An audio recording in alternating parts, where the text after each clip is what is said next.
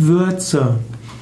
Als Würze versteht man eine scharfe oder schmackhafte Speisezutat, auch ein Aroma.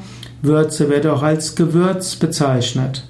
Im übertragenen Sinne bedeutet Würze das Besondere und den Reiz. So spricht man von einer milden Würze oder einer kräftigen Würze in Speisen, Getränken oder in anderem, was man isst oder trinkt.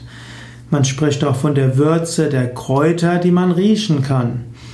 Würze ist aber auch das, was einen angenehmen Reiz hat. Man sagt auch in der Kürze liegt die Würze. Das heißt, Knappheit ist manchmal besser als Weitschweifigkeit. Und deshalb werde ich jetzt dieses Video, diese Hörsendung abschließen und mich auf diese kurze Abhandlung über Würze beschränken.